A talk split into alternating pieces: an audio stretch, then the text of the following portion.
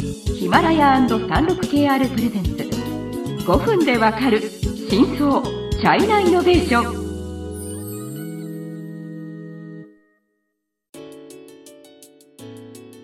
皆さんこんにちは。サンルック KR ジャパンの委員です。はい日本経済新聞の山田です。はい。えーと、今週、まあ、今週そうですね。最近は米中関係がますます緊迫化してきていますね、うん、はい、はい、ちょっと収束があんま見えない感じですね。はい。はい、で以前あの私たちの番組では、うんうん、えーと、米中貿易戦争と、あの米中摩擦で真正面を、えーと、打撃を受けたそのファーウェイ、うん、についてそれぞれ1週間ずつ？そうです。あの、まあ、解説したことがあります。でそこで米中摩擦のその背景となるものをちょっと触れました。で今回は、えーと、米中摩擦の焦点となる分野、はい、まあ、半導体について。について改めておさらいをしましょうと。そうですね、はい、でちょうどここで、まあ、山田先生も、えーと、半導体に関する、まあ、その本もちょうど出版されまして。いや、まあ、はい、今年の3月なんですけどね、はい、すいません。ちょっと古いんですけど。はい、はいそこでまあその中のまあ一一章として半導体に見る中国の光とか影っていう。私、日経新聞の所属ですけどグループのシンクタンク日本経済研究センターっていうのがありまして、はい、そこからえっとまあ共著なんですけど技術派遣米中衝突の真相っていう本を出版してましてその中で僕半導体だけのことを書いたんです。はい。まあ、せっかくですのでぜひその中のまあ、コアのものを、はい分かりやすく、はい、えー、と皆さんに、はい、お伝えしたいと思います。はい、でまあ私は半導体産業について もう全然やっぱりね、はい、うん、そう難しいんですよ、うん、はっきり言ってつまんないし。はい。はいじゃないですよね。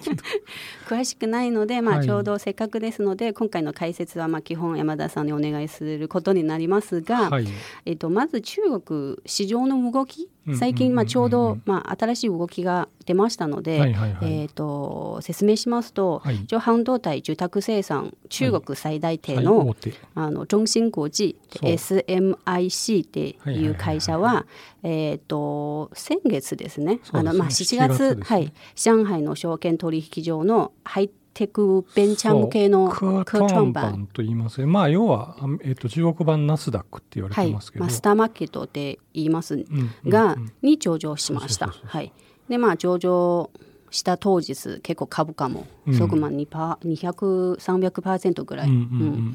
がってて、うん、で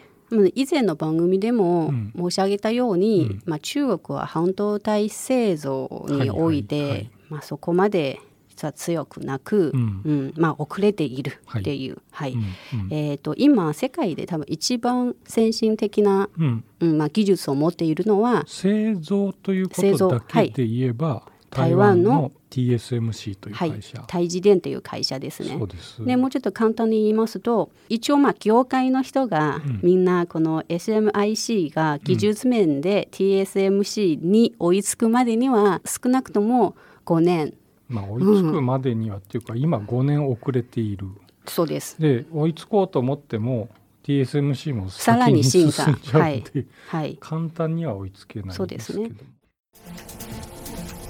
36KR ジャパンのサービスコネクトは最先端の中国のイノベーションやテクノロジー企業情報を提供しています。中国での事業やパートナー企業の探索などヒントになる情報が満載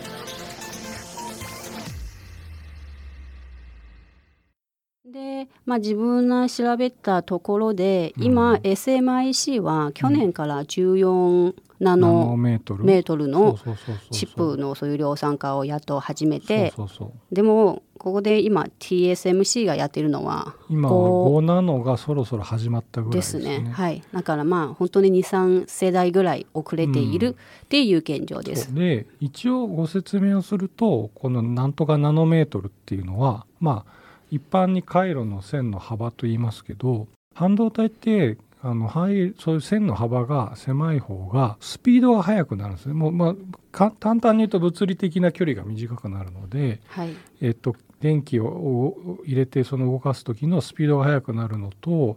あとは消費電力も少なくて済むし、うん、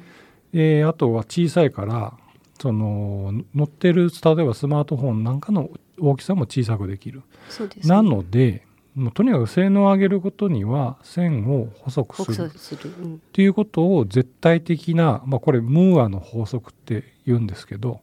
これがあるので、うん、もうそれはもう全員がそういうルールに従ってやってますそうですね。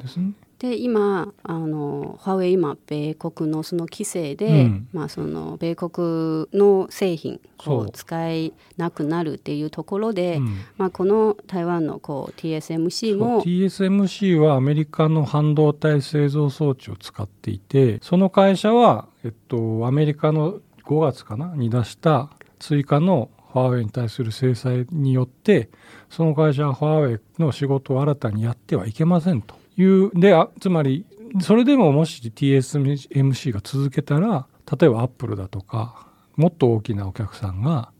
あのアメリカから怒られて、はい、TSMC 使えなくなっちゃうんで、それはさすがにまずいと。い。うんで、まあはっきり言えばあのファーウェイを捨てたっていうことになって。中国経済のさまざまな業界や企業紹介最新のイノベーションやテクノロジーを徹底解説5分でわかる真相チャイナイノベーション。この番組の最新のエピソードはヒマラヤで配信中。今すぐヒマラヤのアプリをダウンロードして要チェック。まあ、ファーウェイもその TSMC のとても大きなでさすがファーウェイも今あの年間2億台ぐらいこう集荷してて、うん、大体ね TSMC の売上高の15%ぐらいは 10, 10から20%の間は、うん、あります。はあのファーウェイです。TSMC も痛いですがでもまあもうちょっと全体のことを考えると、仕方がないあもうね仕方がないですね。でまあファーウェイは先ほど山田さんも言ったようにえっ、ー、とまあ、このちっちゃいそういうチップが小さければ、まあ、細ければ細いけど、うん、ここ性能が良い。その中からまあハイエンドのスマートフォン